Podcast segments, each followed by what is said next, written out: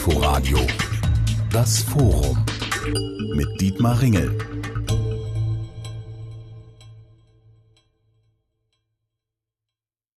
Tierschutz hat in Deutschland einen hohen Stellenwert. Ein entsprechendes Gesetz regelt die wichtigsten Fragen von der Tierhaltung über Tierversuche bis hin zur Schlachtung. Seit 20 Jahren steht der Tierschutz sogar als Staatsziel im Grundgesetz. Und dennoch gibt es nicht nur immer wieder Verstöße gegen die Vorschriften. Die Frage ist auch, sind Massentierhaltung in der Landwirtschaft und millionenfaches Töten von Tieren durch den Menschen überhaupt ethisch vertretbar? Über all das will ich heute im Inforadio Forum mit diesen Gästen Gästen diskutieren Kirsten Tackmann, agrarpolitische Sprecherin der Linken im Deutschen Bundestag, Benny Hecht, er ist Landwirt aus Mainzdorf im Süden Brandenburgs. 2018 wurde er als Deutschlands Schweinehalter des Jahres ausgezeichnet. Aus Bonn zugeschaltet ist Theresa Bäuerlein. Sie ist Co-Chefredakteurin des Online-Magazins Krautreporter. Nach einem Besuch im Schlachthof hat sie aufgehört, Fleisch zu essen. Und mit dabei auch Dr. Stefan Kabisch, Mediziner an der Berliner Charité. Ein Schwerpunkt seiner Arbeit Arbeit ist die Ernährungsmedizin. Wir wollen heute ja in erster Linie über den Umgang mit Nutztieren sprechen, also solchen Tieren, die der Mensch züchtet, hält, um sie zu verwerten und zum Großteil auch zu essen. Und deshalb, Dr. Kabisch, gleich mal eine Grundsatzfrage. Ist der Mensch denn auf tierische Nahrung angewiesen? der Mensch ist zumindest in der Phase, in der er als Mensch existiert hat, immer ein auch Fleischesser gewesen. Er hat nie zwingend viel Fleisch gegessen, aber Fleisch gehörte immer zum Speiseplan dazu. Ähm, die Tendenz, Vegetarier zu werden, Veganer zu werden, ist ähm, eine, die nicht so alt ist, die ein paar wenige tausend Jahre zurückreicht. Das gab es also im alten Griechenland, dass Menschen sich bewusst entschieden haben, auf Fleisch zu verzichten. Das hatte aber immer einen religiösen oder einen anderweitig esoterischen Hintergrund, eine sehr bewusste Entscheidung, auf Fleisch zu verzichten. Rein vom Ernährungsplan hat Fleisch immer eine Rolle gespielt, nicht zwingend eine große Rolle was sehr dafür spricht, dass wir Fleisch tatsächlich auch als Nahrungsmittel brauchen, dass unser Körper darauf angewiesen ist. Ansonsten würden wir dazu nicht greifen. Die Tendenz, dass wir heutzutage sehr viel Fleisch essen, ist sicherlich auf der problematischen Seite zu sehen. Aber wo tatsächlich die richtige Balance sitzt, wie viel Fleisch wir brauchen und wie viel wir maximal essen sollten, das ist eine Frage, die die Ernährungsforschung heute sehr schlecht beantworten kann. Ja, da hört man ja auch ganz unterschiedliche Dinge und was gerade noch, ich sag mal, gesund war, das ist vielleicht drei Jahre später schon wieder ungesund. Also woran orientieren Sie sich denn da? es gibt in der Ernährungsforschung das große Problem, dass die meisten Daten, die wir haben, aus Beobachtungsstudien kommen. Beobachtungsstudien sind Studien, die sehr große Patientenkollektive betrachten, die über viele Jahre verfolgen und dann aus den dabei erhobenen Daten versuchen, Zusammenhänge zu finden. Das heißt, man befragt diese Patienten zum Ernährungsverhalten, auch zu anderen Lebensweisen, die das Leben charakterisieren, zum Rauchen, zum, zur körperlichen Aktivität und man erhebt Gesundheitsdaten, das Körpergewicht, Blutfettwerte, äh, Erkrankungen, die eintreten und versucht aus diesen Daten durch eine Korrelation den Zusammenhang zu sehen. Der kann aber niemals als Kausalität wirklich eingeordnet werden, sondern man sieht nur einen Zusammenhang, der statistisch ist, bei dem man aber die eindeutige Zugehörigkeit nicht herstellen kann. Wenn man also sieht, dass Vegetarier tendenziell seltene Herzinfarkte bekommen, ist das statistisch erstmal richtig, aber ob das tatsächlich mit dem Vegetarismus zusammenhängt, ist in Beobachtungsstudien nicht sauber zu klären. Vegetarier sind häufiger Frauen als Männer, sind häufiger Menschen, die weniger rauchen oder gar nicht rauchen, die weniger Alkohol trinken, die sich mehr bewegen, die meistens auch einen äh, höheren sozioökonomischen Status haben, wohlhabender sind, gebildeter sind. Und all diese Faktoren können mit erklären, warum sich Sterblichkeit, warum sich bestimmte Erkrankungen in der Häufigkeit unterscheiden. Und das ist letztlich das Grundproblem der Beobachtungsstudien, dass wir das dann nicht sauber einordnen können. Das methodisch bessere äh, Mittel wären randomisiert kontrollierte Studien, also Studien, in denen man Patienten gezielt eine bestimmte Ernährungsweise zuweist und dann über einen definierten Zeitraum das mit anderen Patienten vergleicht, die eine andere Ernährung ähm, anwenden sollen. Solche Studien gibt es, die sind aber in der Regel klein, die sind in der Regel nicht sehr lang. Ein Jahr ist da schon ein ungewöhnlich langer Zeitraum und in den Studien sind diese Effekte wesentlich kleiner ausgeprägt. Da zeigt sich letztlich, dass Vegetarier und Menschen mit einem geringen, aber doch vorhandenen Fleischkonsum letztlich das gleiche biologische Ergebnis erleiden. Jetzt habe ich ja schon gesagt, Frau Bäuerlein hat sich das Fleischessen abgewöhnt nach einem Besuch im Schlachthof. Wir wollen über Einzelheiten, wie das in dem Schlachthof war und über das Schlachten noch später sprechen. Aber jetzt wüsste ich gerne mal von Ihnen, haben Sie denn gespürt in Ihrem Wohlbefinden, diese Ernährungsumstellung, oder mussten Sie Zusatzmittel zu sich nehmen, um den äh, Mangel an Fleisch irgendwie auszugleichen? Ich habe das nicht gespürt, nein. Ich habe auch vorher nicht besonders viel Fleisch gegessen und ähm, ich hatte auch vorher schon Eisenmangel. Den habe ich immer noch. Äh, also da muss ich schon, schon immer Tabletten nehmen. Ansonsten habe ich nichts davon gemerkt. Also das war bei Ihnen wirklich die Erfahrung in diesem Schlachthof. Da haben Sie sich gegruselt, da haben Sie gesagt, man kann doch nicht Tiere lieben und mit Tieren gut umgehen und sie gleichzeitig essen. Und da haben Sie gesagt, dann, dann übe ich Verzicht in dieser Frage. Es war nicht ganz so. Also ich würde nicht sagen, dass man Tiere nicht lieben und Fleisch essen kann. Es war eher so, dass die Form, in der ich dieses Töten da gesehen hier habe, dieses Töten am Fließband, das hat etwas in mir berührt, wo ich gemerkt habe, das ist einfach nicht in Ordnung. Herr Hecht, Sie sind Schweinehalter. Das ist Ihr Beruf. Ich nehme mal an, Sie lieben Ihre Schweine, aber Sie essen auch Schweinefleisch. Oder liege ich da falsch? Nee, das ist richtig. Ich esse auch Schweinefleisch, ja. Und äh, wie passt das für Sie zusammen?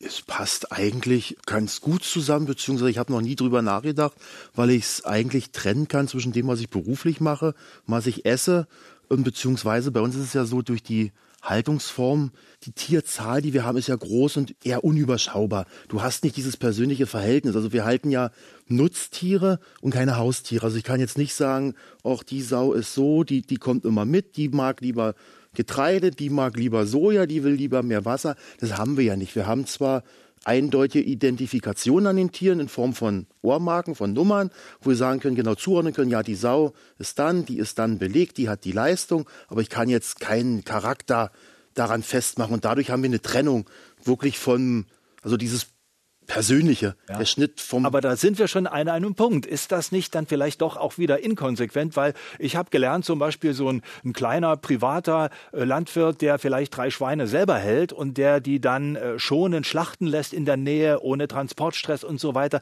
und die dann auch selber isst. Das ist eigentlich das Ehrlichste, um mit den Tieren auch vernünftig umzugehen. Das ist das Ehrlichste, wenn ich damit zurande komme, wenn ich damit klarkomme, klar kann ich Ja, aber für Sie ein Problem, wenn Sie Nö, also grundsätzlich nicht. Also ich kann es trennen. Die Probleme, die wir jetzt so als Landwirt immer mal gezeigt bekommen, dass es eben immer mehr Personalisierung von Tieren gibt. Also Tiere werden immer mehr Familienmitglied, selbst auch Nutztiere. Man hört von Haushühnern und da kommt der Punkt, wo ich sage, ja, wenn dann noch Familie ins Spiel kommt, Kinder ins Spiel kommen, die dann ein Verhältnis zu den Tieren aufbauen, ein haustierartiges Verhältnis, dann wird es schwierig. Machen wir die Runde mal herum. Frau Tackmann, wie halten Sie es mit dem Fleischessen? Also mir ist bewusst, dass man weniger Fleisch essen sollte und äh, ich bemühe mich darum auch, aber ich gehöre nicht zu denen, die sagen, Fleisch äh, ist verboten. Ähm, ich äh, akzeptiere aber sehr die persönliche Entscheidung. Also ich habe großen Respekt vor Menschen, die sagen, so wie mit Tieren umgegangen wird, das will ich nicht unterstützen. Äh, ich entscheide für mich persönlich, einen anderen Weg zu gehen. Ich mache es aber an einem anderen Punkt auch fest und sage, naja, aber die vegetarische, vegane Ernährung wird meistens von den gleichen Konzernen hergestellt, manchmal, äh, oft jedenfalls. Also am System ändert man eigentlich nichts damit. Aber trotzdem großer Respekt vor der Entscheidung. Und äh, wie gesagt, weniger Fleisch essen ist mit Sicherheit eine richtige Entscheidung aus ganz vielen verschiedenen Gründen, unter anderem auch aus ernährungsphysiologischen Gründen, obwohl ich auch, da bin ich auch ganz dankbar für Herrn Kabisch, dass er sagt, also wir haben uns halt sehr oft auch korrigieren müssen. Ernährungssystem ist ein sehr, sehr komplexes. Ich bin Tierärztin. Ich weiß äh, so ungefähr zumindest, was in den letzten 20 Jahren so mal dahin oder dahin diskutiert wurde. Also insofern ein bisschen Gelassenheit ist manchmal vielleicht auch ein guter Ratgeber. Aber grundsätzlich bin ich dafür, dass man die Debatte führt. Wie viel Fleisch ist vernünftig? Und das ist äh, etwas, was nicht politisch oder ideologisch aufgeladen werden sollte. Ähm, und wie gesagt, ich finde Respekt gegenüber ähm, den Menschen, die sich vegetarisch oder vegan ernähren, finde ich ganz wichtig dabei. Im Tierschutzgesetz steht, Tieren darf nicht ohne vernünftigen Grund Schaden und Leid zugefügt werden. Ist der Appetit auf ein Steak, Frau Bäuerlein, ein vernünftiger Grund, um Tiere zu schlachten? Hm. Ich würde sagen, nein. Also es ist, ich finde Genuss wichtig und ich kann sehr gut verstehen, wenn jemand ein Steak essen will. Und ich würde auch nicht sagen, dass man es nicht darf. Aber wenn ich dieses Gesetz nur für mich interpretiere, dann würde ich sagen, einen vernünftigen Grund kann ich das nicht nennen, nein. Gut, das hieße, dass wir im Grundsatz ein Problem hätten, weil dann dürfte man Tiere ja nicht schlachten. Wäre das die logische Folge, Frau Bäuerlein? Wenn man diese Formulierung wählt, dass es einen vernünftigen Grund geben muss, dann würde ich sagen, dürfte man es nicht, nein. So steht es ja im Gesetz drin, ne? Ja. Also frage ich mal in die Runde, müssen wir das Gesetz ändern, Herr Hecht, damit Sie weiter Schweine produzieren und dann auch zum Schlachthof bringen können? Also ich würde es jetzt noch ein bisschen ausdehnen. Es wird ja nicht nur das Steak genommen. Wenn wir jetzt sagen würden, wir nehmen ein Tier, wir schlachten es, nur mal ein Steak ranzukommen, nur dieses Stück und den Rest würden wir verwerfen. Das wäre natürlich, da würde ich sagen, nee, geht nicht, geht gar nicht. Aber es wird ja nach mehr verwertet. Es wird ja nicht nur Steak genommen, es wird ja auch bis hin zu den Knochen, die Gelatine, es wird ja alles verwertet. Solange wie es noch meiner Meinung nach eine Verwertung, eine sinnvolle gibt, sehe ich da keinen Handlungsbedarf. Wenn wir natürlich anfangen, uns von Tieren Teilstücken auszusuchen und das Tier deswegen nur wegen diesem Teilstück schlachten, na dann bin ich da definitiv bei allen anderen, die sagen, dann müssen wir das Gesetz ändern. Aber es gibt ja im Grunde für fast alles mittlerweile eine Alternative. Also ich brauche kein Schweineleder mehr. Ich kann Schuhe ja auch aus Kunststoff herstellen ähm, oder Schulranzen. Ja, die waren früher, glaube ich, fast alle aus Schweineleder. Als ich zur Schule ging, war das so. Heute sind die alle aus buntem Textil. Es gibt das vegane Steak, was auch aus dem 3D-Drucker vielleicht schon kommt. Also es gibt ja Ersatz. Wie, also mit diesem vernünftig. Das finde ich ist eine wichtige Geschichte, weil die Gesellschaft hat sich offensichtlich darauf festgelegt, dass das Schlachten von Tieren, um sie zu verwerten, nützlich ist, Frau Tackmann. Naja, definiere Vernunft. Ne? Also da können wir bei ganz vielen Themen äh, sehr, sehr äh, interessant diskutieren. Ähm, meine Interpretation ist so, wenn wir feststellen, dass ähm, ein Mensch ein Mischköstler ist, so ein sogenannter, der halt, wo, also die zur Diät, zur vernünftigen Ernährung Fleisch gehört, dann ist äh, die Sicherung dieser Ernährung durchaus ein vernünftiger Grund. Was halt nicht vernünftig ist, ist zum Beispiel äh, Tiere nur zu halten, damit man das Fleisch nach äh, China exportieren kann. Also insofern ist sozusagen diese Versorgungsfunktion, in der ich die Landwirtschaft gerne wieder zurückhaben möchte.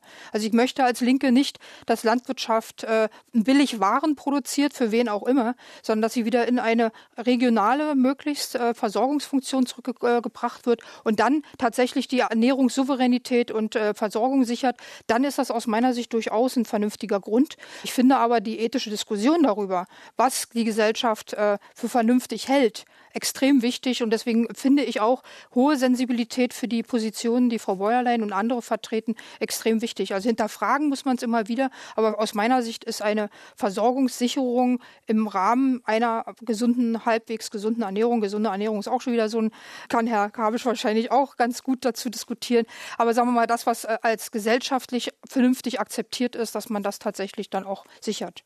Gut, auf die Frage Globalisierung, Exporte, Importe, was brauchen wir, was ist nötig, um dann auch wirtschaften zu können. Darauf kommen wir natürlich noch, aber wollen wir kurz noch bei der Ernährung bleiben? Herr Dr. Kabisch, ich glaube, so um die 57 Kilo Fleisch ist zurzeit jeder Deutsche.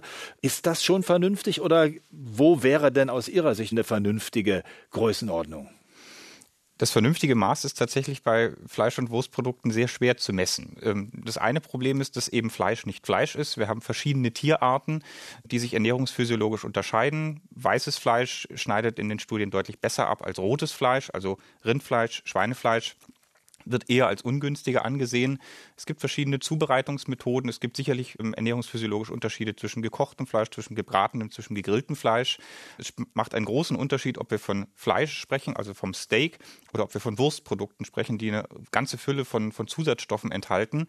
Und alleine das äh, ist in den Studien relativ schwierig auseinanderzutrennen äh, und zu schauen, von welchem, von welcher Lebensmittelgruppe kann ich tatsächlich welche Menge bedenkenlos essen. Da gibt es bei weitem nicht äh, die ausreichende Zahl an gut äh, designten, randomisiert kontrollierten Studien, die dazu überhaupt eine Aussage ermöglichen. Das meiste sind auch da Beobachtungsstudien und die lassen nur eine sehr, sehr grobe Schätzung zu. In den meisten randomisiert kontrollierten Studien, die vegetarische Ernährung mit einem passenden Vergleichsmodell vergleichen, gibt es sozusagen das Modell des geringen Fleischkonsums und das liegt dann in der Regel bei 100, 200 ähm, Gramm pro Woche oder auch ein bis zwei Mahlzeiten, die Fleisch- oder Wurstprodukte pro Woche enthalten, alle anderen Tage dann fleischfrei. Gut, da haben wir schon mal einen Richtwert. Frau Bäuerlein, ich habe schon äh, beschrieben, dass Sie im Schlachthof waren und dass das so ein Schlüsselerlebnis war. Vielleicht können Sie uns noch mal ein bisschen beschreiben, was genau da passiert ist und äh, warum Sie dann den Schalter für sich selbst umgelegt haben. Ja, das war ganz eigenartig, weil ich auf Recherche unterwegs war für mein Buch Fleisch essen, Tiere lieben. Und das, die ganze Absicht dieses Buches war ja eigentlich, es war eigentlich ein Plädoyer für Fleisch. Also dafür, dass man ähm, Fleisch unter bestimmten Bedingungen, wenn es nachhaltig produziert wird und so weiter, dass man es durchaus essen kann. Und äh, ich dachte aber, dass ich mir um dieses Argument halten zu können, wirklich auch einmal die Schlachtung aus der Nähe ansehen muss. Das heißt, ich bin dann in diesem Schlachthof gelandet, wo man mich netterweise durchgeführt hat und habe dann als erstes die, die Zerlegung gesehen. Damit hatte ich noch kein Problem. Und dann kam ich in den Tötungsraum, wo dann ein Mitarbeiter stand und mit so einer ähm, Elektrozange ein Schwein nach dem anderen erst betäubt und dann eben mit diesem äh, Halsschnitt getötet hat. Und ich war wirklich mit dem festen Vorsatz reingegangen, das okay zu finden. Aber ich habe dann gemerkt, dass diese Erfahrung in mir gearbeitet hat. Also wieder einfach ein Schwein nach dem anderen wirklich im Minutentakt auf dieses Fließband gefallen ist. Im Nachhinein ist mir dann klar geworden, dass das für mich nicht in Ordnung ist. Also dass ich da gemerkt habe, wir maßen uns da etwas an, was uns nicht zusteht. So darf man mit Lebewesen nicht umgehen war meine Schlussfolgerung dann. Und meine Konsequenz war dann, okay, ich muss jetzt doch auf Fleisch verzichten. Tierschutz, Staatsziel oder Feigenblatt? Fragezeichen. Das ist das Thema heute im Inforadio Forum. Mit dabei Kirsten Tackmann, die agrarpolitische Sprecherin der Linken im Deutschen Bundestag, der Schweinehalter Benny Hecht aus Mainzdorf im Süden Brandenburgs, dazu Theresa Bäuerlein, Co-Chefredakteurin des Online-Magazins Krautreporter und der Mediziner mit Spezialisierung Ernährungsmedizin Dr. Stefan Kabisch von der Berliner Charité. Wir haben gerade schon ausführlich die Erfahrung von Frau Bäuerlein gehört, die einen Schlachthof besucht hat, ein Buch schreiben wollte, um im Grunde darzustellen, dass man Tiere lieben und gleichzeitig Fleisch essen kann. Aber die Erfahrung, die sie dort in dem Schlachthof gemacht hat, diese Eindrücke haben sie dann dazu bewogen, auf das Fleischessen zu verzichten. Herr Hecht, kann es humanes Schlachten geben oder ist das etwas, was man sich dann lieber nicht anguckt, um sich den Appetit nicht zu verderben? Man muss sich der Sache bewusst sein. Ähm, das ist jetzt mal so der Punkt, wo ich gerne sage, erklär mal, sag mal, wo der Anfang von einem Kreis ist. Weil ähm, das ganze Agrarsystem, die konventionelle Landwirtschaft, die Tierproduktion, wir wurden ja über Jahrzehnte darauf hin, es wurde ja darauf hingearbeitet, getrimmt, dass wir den höchsten Durchsatz bei geringem Input haben. Und das führt dazu, auch zu einer Konzentration der Schlachthöfe, was natürlich bedeutet, wenn wir in Deutschland 52 Millionen Schweine im Jahr schlachten müssen, wollen, wie man es auch immer formulieren will, bedeutet natürlich, dass es Schlachthöfe gibt, die wir aus den Medien kennen. Da werden am Tag 22.000 Schweine geschlachtet. Die schlachten dann wirklich, wie Frau Bäuerlein sagt, im Sekundentakt. Und das ist natürlich für jemanden, der es noch nie gesehen hat, der ähm, wahrscheinlich noch medial bedingt romantische Bauernhofbilder im Kopf hat, wo das Schwein auf der grünen Wiese den Löwenzahn kaut, ist es natürlich definitiv verstörend, so ein Bild zu sehen. Klar. Aber, aber äh, Frau Bäuerlein hat ja vorhin beschrieben, das war eher noch ein kleiner Schlachthof. Die haben sich Zeit genommen. Aber kann das überhaupt was Schönes sein oder äh, etwas äh, Gutes, was man sich auch gerne anschaut oder wo man auch als Beschäftigter in so einem Betrieb äh, schadlos davonkommt? Frau Tackmann. Naja, eine gewisse Abstraktion ist wahrscheinlich äh, äh, notwendig, ähm, aber Frau Bäuerlein weist ja auf einen richtigen äh, Punkt hin. Äh, das darf halt keine Fließbandarbeit sein, das darf nicht sozusagen diese Distanz zum Vorgang, darf nicht so sein, dass ich keine Empathie mehr für das Tier habe. Also ich bin Tierärztin, ich habe immer dafür gestritten, dass sich auch diese Schlachtprozesse nicht nach ökonomischen Kennzeichen äh, richten, sondern auch eine ethische, ethische Komponente bekommen. Ne? Und das hat sich ja, sagen wir, auch zugespitzt in den vergangenen Jahren, dass also die äh, Bänder immer höhere Laufzeiten hatten, dass äh, die, auch die Tierärztinnen und Tierärzte vor Ort immer weniger Zeit haben und auch weniger Möglichkeiten haben, die Untersuchungen durchzuführen und so weiter. Das geht aus meiner Sicht nicht. Also insofern bin ich sehr dafür, über die äh, Schlachtprozesse sehr ernsthaft zu reden und auch tatsächlich auch die äh, zu hinterfragen, ob das, was jetzt da so stattfindet, an vielen Schlachthöfen, übrigens nicht nur an großen, also wir haben häufig auch Probleme in kleineren Schlachthöfen, allerdings aus anderen Gründen. Ähm, trotzdem ist die Lage dort nicht, nicht zwingend besser.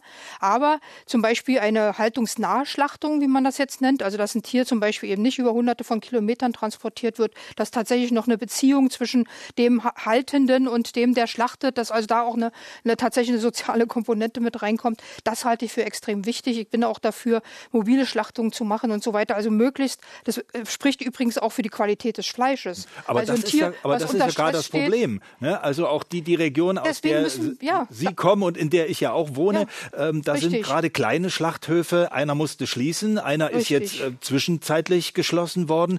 Und gerade da sollte es doch funktionieren. Sind da die Veterinärämter nicht auf der Höhe oder woran? Naja, das hängt an sehr vielen verschiedenen Stellen. Übrigens ist bei dem, dem Tierschutz generell auch ein Vollzugsproblem. Äh, das hat auch mit personellen Ausstattungen der, der äh, Veterinärämter zu tun. Aber ähm, es hat auch mit persönlichen Dingen zu tun, ne? also äh, auch eine gewisse Entfremdung, wenn man mit so einem hohen Takt Tiere tötet, dann macht das mit den Menschen etwas. Deswegen muss man auch darüber sich Gedanken machen, wie man mit den Menschen umgeht, die diesen Schlachtvorgang macht. Die müssen die Empathie weiter behalten. Also das ist wirklich ein Punkt, über das, über das man sich wirklich äh, äh, neu verständigen muss aus meiner Überzeugung. Und wir müssen kleinere Schlachthöfe wieder haben. Wir müssen regional schlachten, wir müssen haltungsnah schlachten. Aber der Schlachtvorgang selber muss auch wieder nicht nach ökonomischen Kennziffern getaktet werden, sondern auch mit, mit ethischen äh, Überlegungen wieder stärker ausgestattet werden. Und da gibt es ja Überlegungen, ähm, aber die scheitern häufig auch daran, dass die Auflagen eben nicht so konkret sind und oder nicht so getaktet sind, wie wir es als Tierärztinnen und Tierärzte auch haben wollten. Und auch Tierärzte und Tierärzte stehen übrigens unter enormem Druck, weil es halt äh, früher waren Schlachthöfe immer öffentlich. Ne? Es waren öffentliche Schlachthöfe im öffentlichen Eigentum, die wurden öffentlich betrieben. Vielleicht müssen wir auch darüber mal wieder ernsthaft reden, dass sowas in die Hand der öffentlichen Hand gehört. Ne? Also kommunale Schlachthöfe oder genossenschaftliche Schlachthöfe, dass also tatsächlich wieder eine Verbindung zwischen Tierhaltung Haltenden und dem Schlachtprozess stattfindet und den Verbraucherinnen und Verbrauchern. Stichwort Öffentlichkeit will ich gleich nochmal aufgreifen, noch mit einem etwas anderen Blickwinkel. Äh, Frage in die Runde, wäre das denn sinnvoll, wenn man da mehr Transparenz herstellen würde, dass also mehr Menschen, so wie Frau Bäuerlein als Journalistin, mal in so einen Schlachthof reinkommen? Ich habe gelesen, in Dänemark äh, ist es nicht unüblich, dass man auch mal eine Schulklasse in einen Schlachthof führt. Da gehört es dann zum Unterricht, einfach damit die Kinder dann auch für sich entscheiden können, welches Verhältnis sie dazu entwickeln, ob sie Fleisch essen wollen, ob das alles gut ist. Herr Dr. Kavisch, wie finden Sie diese Idee? Es ist sicherlich richtig, verständlich zu machen und sichtbar zu machen, wie wir schlachten. Allerdings sollte man dadurch das, äh, das Spektrum zeigen. Humanere Schlachtprozesse und durchaus auch das, das uh, ungünstige Gegenbeispiel, damit man als Gesellschaft auch eine Entscheidung treffen kann, mit welcher Lösung kann ich mich denn arrangieren? Es gibt nicht nur gar nicht schlachten und grausam schlachten, da gibt es definitiv einen Mittelweg und äh, beides sollte man in der Gesellschaft offen diskutieren weil es eben, wie gesagt, aus, aus Ernährungssicht einfach gute Gründe gibt, Fleisch zu essen. Die, die Option kann nicht sein, allen Menschen das Fleischessen zu vergrämen, weil es äh, in, in manchen Betrieben äh, unethisch betrieben wird. Äh, da sollte man schon äh, der gesamten Gesellschaft einen Weg aufzeigen, wie man äh, mit einem vernünftigen Mittelweg arbeiten kann. Hm. Herr Hecht, wie ist das mit den Schweinen, die Ihren Betrieb verlassen? Kommen die alle in den gleichen Schlachthof? Haben Sie Einfluss darauf, wo die geschlachtet werden? Also ähm, grundsätzlich haben wir darauf schon mittlerweile auch, ähm, ich sag's, dieses Corona-Wort, ich will es nicht mehr hören, aber eigentlich Corona-bedingt sind wir tatsächlich auch jetzt in die Direktvermarktung eingestiegen und ähm, aus meiner Sicht einer der möglichen Wege überhaupt für die Zukunft unserer Landwirtschaftsform, auch als konventioneller Betrieb. Wir vermarkten jetzt 20 Prozent unserer Schlachtschweine in einen regionalen Fleischer, der im Süden von Berlin tätig ist. Und ansonsten haben wir keinen Einfluss. Du hast einen Vermarkter, der kümmert sich darum. Schlachtet der selber? Nein, der schlachtet nicht selber. Der beliefert ein, der, eines der größten Schlachtunternehmen hier in Deutschland. Und ähm, es, im Endeffekt ist es einfach nur ein Termin. Ich melde einfach nur einen LKW Schweine an und der Vermarkter kümmert sich dann um die Abholung und alles andere am Schlachthof. Und da habe ich keinen Einfluss mehr drauf. Auch nicht, wie es den Tieren beim Transport geht, auch nicht, wie es denen bei der Schlachtung geht. Für mich, man sagt es nicht gerne, aber ähnlich wie in einem Industrieprodukt an einer Verladerampe mit Unterschrift des Lieferscheins ist für mich als Landwirt Schluss. Sehen Sie da Alternativmöglichkeiten? Weil wenn Sie sagen, solange die Tiere bei Ihnen sind, geht es denen gut, da kümmern Sie sich, da sind Sie auch in der Verantwortung, dass Sie auch gerne Einfluss nehmen würden auf das, was dann passiert? Da gibt es Möglichkeiten. Das ist aber wieder das große Schwierige. Es fängt, wie Sie sagten, bei Schulklassen an. In Dänemark, den Schlachthof habe ich selber schon besucht, wo man dazu gucken kann. Das ist super gemacht. Anmeldung in fünf Sprachen erhältst du deine Führung durch den Schlachthof und die schlachten auch 20.000 Tiere am Tag.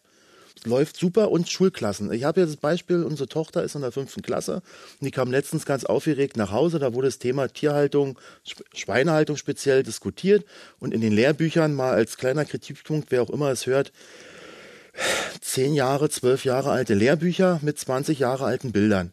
Unsere Tochter, die war ganz aufgeregt und sagte, Mensch, Papi, so sieht's doch aber nicht mehr aus.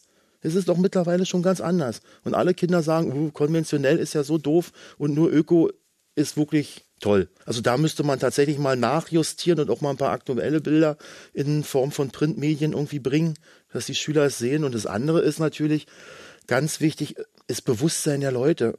Man muss natürlich nicht gleich die Erfahrung auf dem Schlachthof sammeln, wo man sich entscheidet, ob man nur Fleisch essen möchte oder nicht. Aber ähm, auch die Leute, dieses Bewusstsein. Ähm ist denn Ihr Betrieb offen, wenn da jetzt eine Schule mal anfragt oder äh, Leute, die Ihre Region besuchen, die sagen, das würden wir uns gerne mal anschauen? Nein. Und zwar nicht nein, weil ich keine Leute sehen will, sondern nein, ähm, es gibt ähm, strenge Hygienevorschriften, auch geregelt gesetzliche regelt über das Tierseuchengesetz, was uns tatsächlich vorschreibt, dass wir auch einen Zaun drum haben müssen, dass wir die Türen ständig verschlossen halten müssen. Also ich habe schon mal gehört von jemandem, ihr Schweinehalter, ihr habt was zu verbergen. Ja, warum? Ja, ihr habt ja einen Zaun drum und immer zugeschlossen. Ja, na logisch, wir sind ja per Gesetz dazu verpflichtet, zugeschlossen zu haben.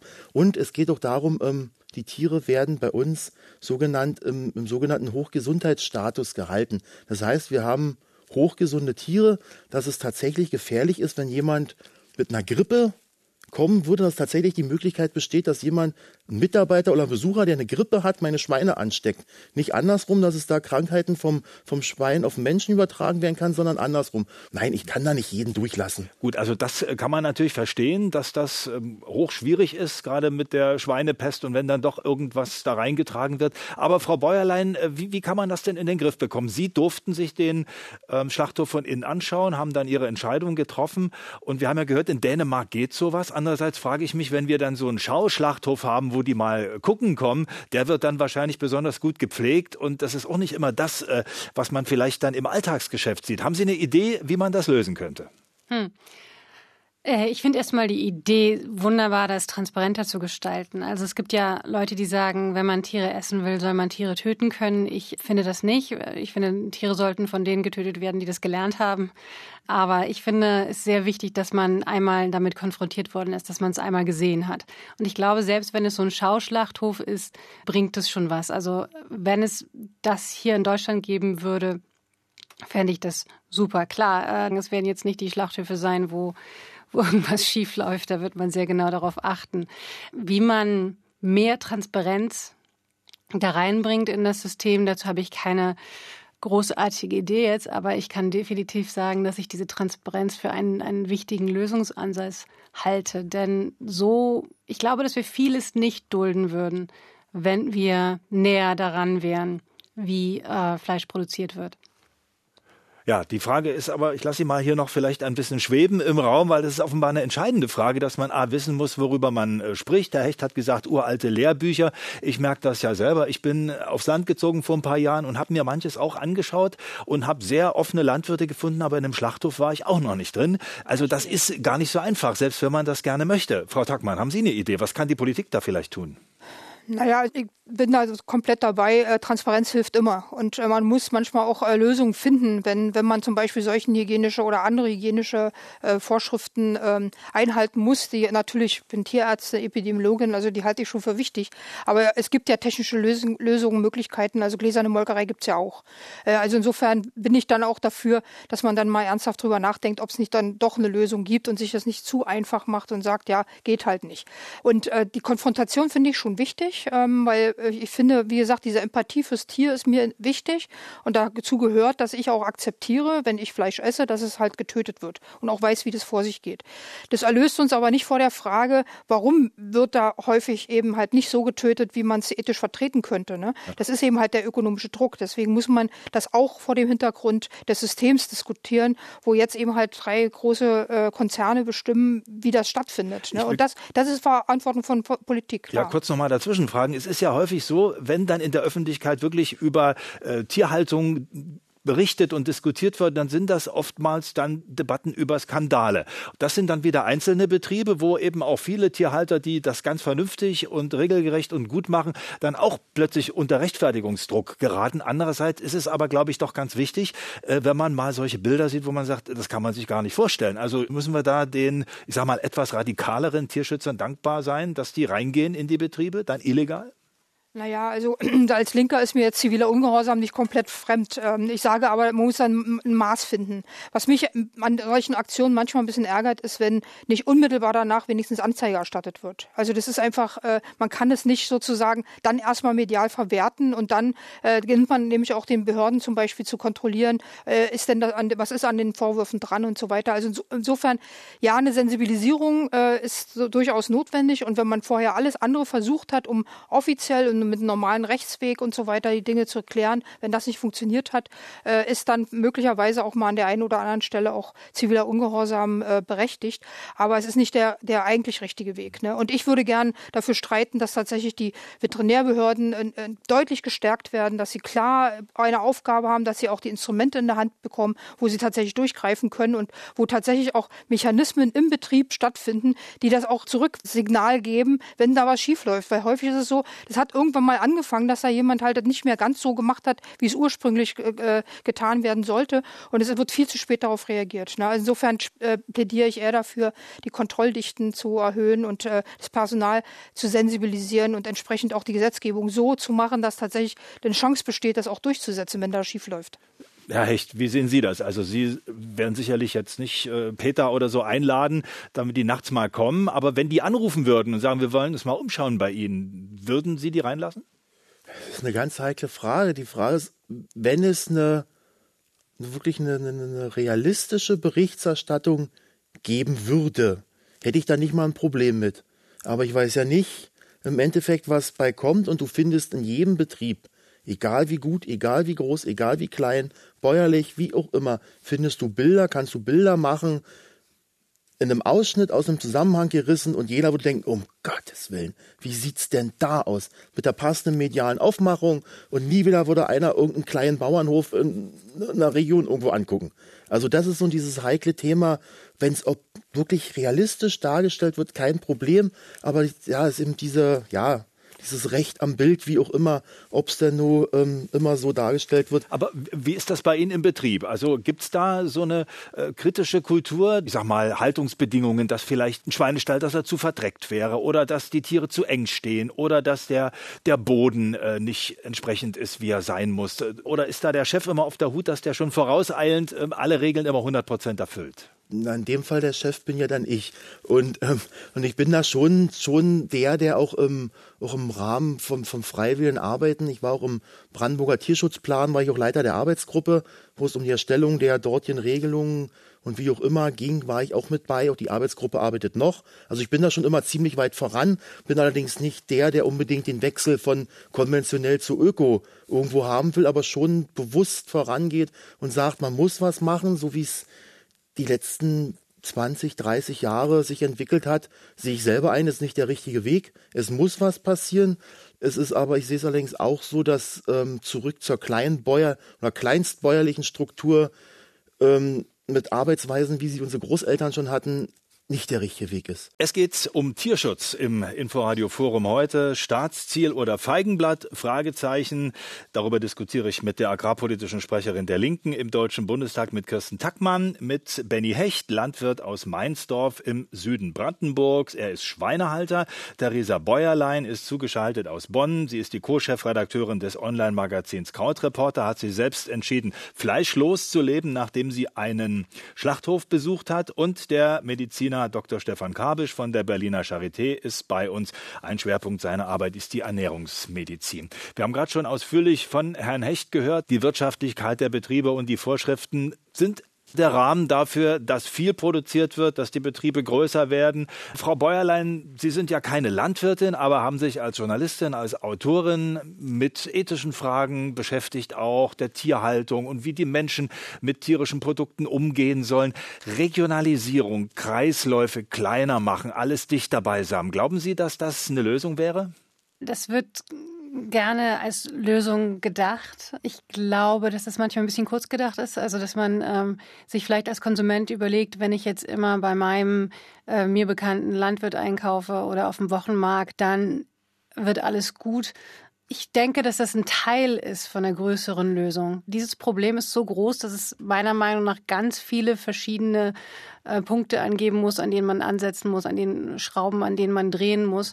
Man darf die Auswirkungen von persönlichem Konsum nicht unterschätzen. Wir haben da wirklich etwas, muss sich am System ändern. Das wurde hier auch mehrmals schon angesprochen, dass dieser Druck, der auf diesem System lastet, dass der einfach viel zu hoch ist. Und es muss, müssen Wege gefunden werden, wie man diesen Druck rausnimmt. Das ist bestimmt in manchen Fällen mit äh, mehr Regionalität und mit Direktvermarktung möglich. Ich denke aber, solange es zum Beispiel noch die Exporte in der Masse gibt, wie es sie heute gibt, daran ändern ja solche Dinge nichts. Daran ändern ja äh, regionale Verkaufsstrukturen nichts. Na gut, also wenn man jetzt ähm, es lukrativ gestalten könnte durch Rahmenbedingungen, die die Politik äh, vielleicht festlegt, dass es einfacher ist, bestimmte Dinge in der Region zu vermarkten, dass es auch äh, gut vergütet wird, ähm, dann könnte es doch vielleicht dazu führen, dass die Betriebe gar nicht so gewaltig groß werden, um dann in alle Welt hinaus Geflügel oder Schweine zu exportieren. Könnte das eine nicht mit dem anderen zusammenhängen, Frau Bäuerlein? Sicherlich. Ich meine, was ich damit sagen will, es ist, es, das ist keine Komplettlösung. Also es muss da an mehreren Stellen gedreht werden. Denn solange es trotzdem noch lukrativ ist, zu exportieren, wird auch das weiter gemacht werden. Das ist jetzt die große Frage. Kann man äh, den Export vielleicht per Gesetz einschränken? Frau Tackmann, Sie haben ja vorhin auch schon gesagt, dass mit diesen massenhaften Exporten, das passt Ihnen nicht so. Naja, das ist ja, glaube ich, unterdessen ähm, relativ Mehrheitsmeinung schon, dass das vielleicht ein System ist, was nicht sehr sinnvoll ist. Äh, sagen wir mal, in, in Soja äh, aus Südamerika hier zu importieren, was unter problematischen Bedingungen produziert wird, um hier Schweine zu mästen, die wir hier auch nicht brauchen, die wir dann zumindest in Teilen dann äh, wieder exportieren, das macht ja keinen Sinn. Und äh, aus ganz vielen verschiedenen Gründen. Und deswegen ist, sagen wir mal, gerade auch unter der Corona-Krise, wo wir gemerkt haben, wir kommen ja auch an Grenzen des Systems eines rein globalen, deregulierten Marktes, äh, ist, glaube ich, die Sensibilität äh, schon bei vielen gestiegen und bin ich auch froh drüber. Bin aber Frau Bäuerlein, äh, die sagt, also das ist nur ein Teil des Problems. Also sagen wir mal, als Linke stelle ich natürlich die Systemfrage, logisch. Wenn wir weiter zulassen, dass drei große Lebensmittelkonzerne, äh, drei große Schlachtkonzerne eigentlich mehr bestimmen, was in den Stellen, was äh, wo auch immer stattfindet, als wir als Politikerinnen und Politiker, dann machen wir was falsch. Also eigentlich soll der Gesetzgeber soll ja eigentlich das abbilden, was in der Gesellschaft Konsens ist. Und wir haben ja jetzt mehrfach erlebt, dass sag mal, der Handel zwar irgendwie unmoralische Angebote gemacht hat, ne, wie zum Beispiel dann irgendwie ein Euro, ein Bauern-Euro, der dann aber nie beim Bauern angekommen ist. Das heißt also, wir müssen tatsächlich grundsätzlicher re äh, reden.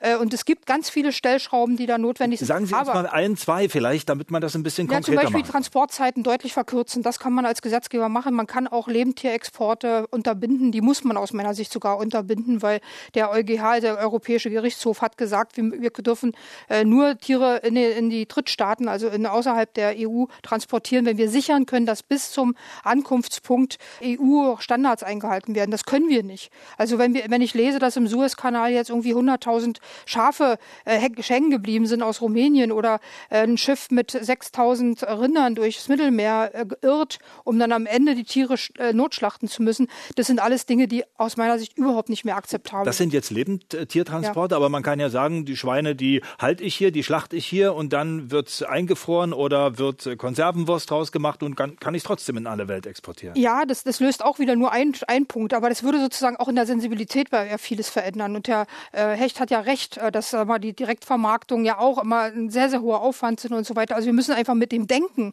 wie wir Landwirtschaft stattfinden lassen und was dafür notwendig ist, müssen wir einfach abskalieren. Also ich habe überhaupt nicht, bin nicht äh, Trump, äh, der irgendwie eine Abschottung der Märkte das Wort redet, aber wir müssen mit äh, tierischen mit Produkten oder auch mit Landwirtschaft anders umgehen als mit Handys, mit Autos oder ähnliches. Also es muss ethische Komponenten geben. Und wenn ich höre, dass wenn wir zum Beispiel als Politik überlegen, wie wir auch den Bauern einen Anreiz geben können, eine andere Landwirtschaft zu machen, wenn dann gesagt wird, na, das könnte aber dann äh, von der Welthandelsorganisation als, als diskriminierend bewertet werden, dann sage ich, dann muss man die WTO-Regeln ändern. Das kann nicht sein, dass wir uns einem System ausliefern, wo Geld entscheidet, der ökonomische Druck entscheidet, wie wir mit Tieren umgehen oder wie wir mit der Landwirtschaft umgehen. Das muss sich ändern. Herr Dr. Kabel, Sie sind kein Politiker, auch kein Landwirt, Ernährungsmediziner. Deshalb vielleicht noch mal von der anderen Seite gefragt, wenn Menschen ihre Nahrungsmittel dort kaufen, wo sie leben und nicht nur dort kaufen, sondern Nahrungsmittel kaufen, die auch dort entstehen, die dort produziert werden, kann das ernährungstechnisch äh, von Vorteil sein, dass die Menschen sich mehr auf das besinnen, auf das Ursprüngliche? Das kann einerseits ernährungsphysiologisch von Vorteil sein, weil eben tatsächlich das Bewusstsein für Fleisch da ist, auch vielleicht äh, klarer bemessen wird, wie viel Fleisch muss ich tatsächlich essen und äh, was ist so äh, das absolute Minimum, was mein Körper braucht. Zum anderen steckt da aber auch ein Aspekt drin, ähm, den wir bislang nicht adressiert haben. Wenn wir nämlich fordern, dass Fleisch besser produziert werden muss, dass wir äh, humaner schlachten, dass äh, die Lebensbedingungen für das Tier bis zur Schlachtung besser sind, äh, führt das automatisch zu einem höheren Lebensmittelpreis da bin ich absolut dafür, dass Lebensmittel höhere Preise verdienen, äh, dass die Landwirte mehr bekommen, dass ähm, zugunsten des Tierwohles eben da auch mehr Geld in diesem Produkt drinsteckt. Das setzt aber auch voraus, dass die Konsumenten sich dieses Lebensmittel leisten können. Äh, für den ärmeren Teil unserer Bevölkerung äh, ist es schlechtweg nicht möglich, sich hochwertiges ähm, Essen zu leisten. Ähm, das setzt auch beim Fleisch an. Und das führt eben dazu, dass es für minderwertiges Fleisch, auch für Fleisch, das nicht einem guten Tierwohl entstammt, ähm, dass es dafür einfach einen sehr großen Markt gibt, weil das nun mal Fleisch ist, was so billig ist, dass es sich auch äh, weniger begütete Menschen leisten können. Und an der Stelle muss letztlich auch ähm, die Politik nachjustieren und muss Mindestlöhne, muss ähm, Basisversorgung so weit anpassen, dass sich eben auch ärmere Menschen Fleisch leisten können, äh, das diesen Standards entspricht. Na, wie ist das äh, von Ihrer Position aus betrachtet? Ist es gut, äh, wenn Schweinefleisch teurer würde, wenn es ähm, besser produziert würde, das Tierwohl eine größere Rolle spielen würde? Oder hätten Sie Angst, dass dann weniger bei Ihnen ankommt? Ich habe da keine Angst. Ich bin voll dabei. Wenn Leute sagen, sie ernähren sich bewusster, sie kaufen regionaler, bin ich voll dabei. Mein gedankliches Problem, und bin ich bei Frau Tackmann, ist der Handel, ist der Markt. Und solange die Nachfrage, aus welchen Gründen auch immer, am Supermarkt nach Billigfleisch da ist, wird der Handel dieses anbieten. Ob es Schwein in Deutschland, in Osteuropa, andere Seite in Amerika irgendwo gehalten wird, das spielt keine Rolle. Das Fleisch sieht im Supermarkt immer gleich aus. Und ich plädiere dafür, wir müssen das Bewusstsein, allesamt, egal wer auf welchen Ebenen, das Bewusstsein der Bevölkerung, der Leute wieder dahin kriegen, tatsächlich immer zu überlegen, einfach nur raufgucken. Wir haben schon die Schweine, die Fleischkennzeichnung. Wo kommt's her? Dass ich nicht nur auf das super Sondersparangebot, den Aufkleber gucke, sondern tatsächlich ist es aus Deutschland, ist es aus Amerika, egal woher. Und da schon bewusst entscheide, will ich es haben, verzichte ich drauf, kaufe ich es, kaufe ich es nicht. Da müssen wir plädieren, dass wir da einen Anfang finden, dass die Leute wieder bewusst ein Bewusstsein entwickeln. Dafür, weil der Handel wird es anbieten. Und wenn es der Handel anbietet, gibt es auch immer welche, die es produzieren werden für den Handel. Jetzt ist aber auch die Frage, mit welchen Mitteln kann man das denn steuern, kann man das begleiten? Es wird ja schon ewig darüber diskutiert, ein staatliches Tierwohl-Label einzuführen. Wenn ich da nichts verpasst habe, ist es, glaube ich, immer noch nicht da. Also es gibt zwar freiwillige äh, Label und die Handelsketten, der eine hat dies, der andere hat jenes. Frau Bäuerlein, ist das vielleicht die Lösung, wenn es in Deutschland ein einheitliches Tierwohl-Label gibt, vielleicht drei Stufen, gut nachvollziehbar und dann schauen wir doch mal, was der Verbraucher damit anfängt. Wenn dieses Tierwohl-Label dann tatsächlich strenge Kriterien hat, dann äh, fände ich das eine sehr gute Lösung. Im Moment ist das, was da angedacht ist, beim staatlichen Tierwohlkennzeichen ja nicht besonders. Und es ist zudem auch freiwillig wenn dieses Tierwohlkennzeichen eingeführt wird, das wird einfach nicht sehr aussagekräftig sein. Außerdem steht es in Konkurrenz zu den ganzen anderen Labeln, die es gerade gibt. Es ist für Verbraucher wahnsinnig schwierig, wenn die einfach ihren Einkauf machen wollen. Die können ja nicht stundenlang irgendwelche Packungen studieren. Also bei Eiern hat es ja ganz gut geklappt, dass wir da eindeutigere Kennzeichnungen haben. Aber mittlerweile geht es mir trotzdem so, wenn ich im Supermarkt vor den Eiern stehe, ich, ich brauche da immer ein paar Minuten, bis ich mich da orientiert habe. Was ist jetzt Bruderhahn, äh, Aufzucht und so weiter. Das ist aber noch ein sehr eindeutiges Produkt. Bei Fleisch ist es ja viel vielfältiger. Also ich glaube, dass ganz viel davon abhängt, dass man sich im Supermarkt wo ja die meisten einkaufen, einfach orientieren kann, dass man eine Lösung findet, auch wie man die Dinge im Supermarkt darstellt. Ja, warum funktioniert das nicht, Frau Tackmann? Was ist da so kompliziert? Denn irgendwie, immer wenn ich mit Leuten diskutiere, sagen die, so ein Label muss nun aber wirklich mal her. Ja, ich sag mal, äh, Politik ist erpressbar. Also wir haben einfach drei große Player, also sowohl auf der Handelsebene als auch auf der Schlachthofebene haben wir drei große Player. Und wenn die sagen, wir machen nicht mit, dann äh, sagt die Politik leider oft, na gut, dann können wir es halt so nicht machen. Ich finde, da muss klar sein, deswegen habe ich es vorhin gesagt, die bestimmen eigentlich manchmal mehr, was in den Stellen passiert oder nicht passiert, als wir als Gesetzgeber. Und äh, bei der Tierwohlkennzeichnung ist es insofern ein bisschen komplizierter, dass ähm, eine verpflichtendes offensichtlich auf europäischer Ebene geregelt werden müsste. Aber ich würde mir jetzt auch erwarten, dass äh, von Deutschland da eine klarere Botschaft äh, abgeht, dass sie das wirklich wollen. Also Frau äh, Ministerin Klöckner hat das ja immer mal wieder anklingen lassen und hat da auch während der Ratspräsidentschaft gesagt, jetzt wird sie sich da aber durchsetzen, äh, passiert ist da zu wenig. Wenn nicht alle bereit sind und die ganze Lieferkette tatsächlich auch die gesetzlichen Rahmen vorgegeben kriegen, dann funktioniert das nicht. Ich sag mal, ver, äh, betäubungsfreie Ferkelkastration, ne, da wäre eine Lösung möglich gewesen. Die Schlachtkonzerne haben gesagt, nee, da machen wir nicht mit. Und dann hat Politik gesagt, na gut, dann können wir es halt so nicht machen. Das geht nicht. Also Glaubwürdigkeit von Politik hängt auch damit zusammen, dass sie sich dann gegen so eine großen Player entweder durchsetzt oder man auch drüber nachdenkt, ob man dann Entflechtungen äh, realisieren muss. Ne? Wir haben gerade den Gesetzentwurf zum unlauteren Wettbewerb. Da gibt es ja ganz, ganz viele Dinge, die völlig äh, inakzeptabel sind seit vielen, vielen Jahren. Wir kämpfen da schon sehr lange dafür. Also es muss wenigstens Augenhöhe zwischen den Produzenten geben und den Vermarktern und äh, Verarbeitern. Und dann muss es auch einen fairen Handel. Ne? Wir reden da immer so, als ob das nur für den globalen Süden und für Kaffee und für Kakao gilt. Nee, das findet direkt vor unserer Tür statt. Und da muss Politik ganz klare Ansagen machen und da muss auch viel konsequenter gehandelt werden.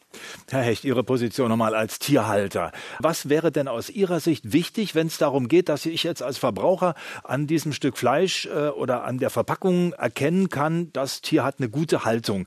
Das hat ein gutes Leben gehabt bis zur Schlachtung, ist dann auch vernünftig geschlachtet worden. Was müsste denn da drauf stehen oder was müsste einfließen in so ein Label? Na, wir sind äh, einfließen, es muss einheitlich sein, es muss deutschlandweit einheitlich und verbindlich sein. Es darf nicht so sein, wie wir es beim Tierwohl hatten. Wir nehmen auch seit vom Anfang an an der Initiative Tierwohl teil. Und da war es ja so, wir hatten Wahlkriterien. Du konntest ja aussuchen. Der eine hat dem Tier mehr Platz gegeben, der andere hat dem Tier mehr Beschäftigungsmaterial gegeben, der nächste hat dem Tier was zum Scheuern, zum Schubbern gegeben und jeder hat sich da irgendwie durchgewurstet. Haben sie auch geändert. Jetzt gibt es auch da einheitliche Kriterien. Und das ist wichtig, dass es übersichtlich ist, dass es einheitlich ist, auch gerade mit dem Blick nach Bayern, wo wir immer zwar anderer Bereich jetzt die Rinderhaltung, wo wir nach wie vor auch Anbindehaltung haben, wird traditionelle Landwirtschaft, wie auch immer, kulturelles Brauchtum.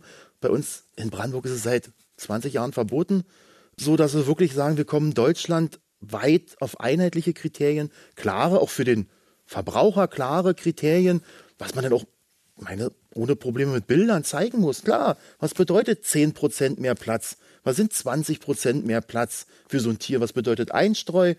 Das muss man noch zeigen. Hat das, hat das was zu tun auch mit Betriebsgröße? Es gibt ja dieses äh, große Wort Massentierhaltung, was häufig auch äh, benutzt wird, um Landwirtschaft zu kritisieren. Also ist ein Betrieb, in dem es nur 20 Schweine gibt, automatisch angenehmer für das Tier als einer mit äh, 500 Schweinen?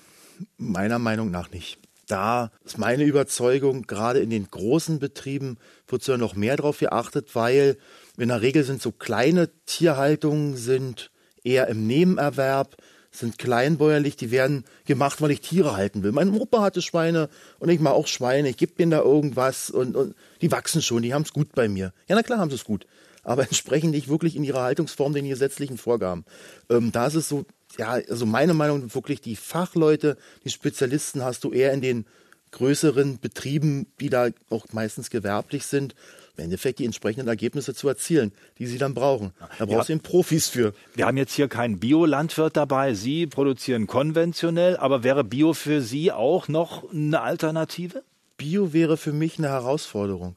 Als höheres Ziel tatsächlich eine Herausforderung, die allerdings auch schwierig ist, auch im Schweinebereich. Also es wäre rein fachlich wirklich äh, mal was hieße das ganz konkret? Was müssten Sie ändern? Also außer jetzt, dass Sie Biofutter auch verwenden müssten, aber von den Haltungsbedingungen? Müssten wir unsere Stelle komplett abreißen, ähm, um es nüchtern zu sagen. Ähm, Hauptkriterium ist ja ähm, im Biobereich der Auslauf. Egal welche Bio-Vereinigung, welches Bio-Label, welches Programm. Also Auslauf ist da ein Grundkriterium und es wäre unter den normalen Bedingungen, also den konventionellen Bedingungen, die sie auch gesetzlich gefordert sind. Wir sind ja angehalten, Emissionen zu vermeiden, zu reduzieren. Wäre es nicht machbar, mal eben einen Stall von konventionell ins Bio zu führen, würde es auch spätestens dann, nicht nur auch spätestens an einer behördlichen Genehmigung, würde es am Ende scheitern, einfach mal umzustellen. Ja, ich will Sie jetzt nicht, nicht in die Enge treiben, aber eine letzte Frage noch zu dem Thema. Wenn Sie noch mal anfangen würden als Landwirt und Sie hätten zu entscheiden, setze ich jetzt auf Bio oder auf konventionelles, wüssten Sie schon, was Sie. Ich wüsste, was ich mache. Sagen Konventionell in Direktvermarktung. Lassen wir mal so stehen. Wir haben über Tierschutz diskutiert im Inforadio Forum heute. Tierschutz ein Staatsziel in Deutschland, aber auch ein heikles Thema, wie wir gemerkt haben. Sie haben sich vermutlich Ihre eigene Meinung gebildet. Wir haben hier angeregt diskutiert mit Kirsten Tackmann der agrarpolitischen Sprecherin der Linken im Deutschen Bundestag, mit dem Schweinehalter Benny Hecht aus Mainzdorf im Süden Brandenburgs, mit der Co-Chefredakteurin des Online-Magazins Krautreporter Theresa Bäuerlein und dem Mediziner mit Schwerpunkt Ernährungsmedizin Dr. Stefan Kabisch. Danke herzlich für die Debatte. Danke Ihnen daheim fürs Zuhören. Bis zum nächsten Mal. Inforadio Podcast.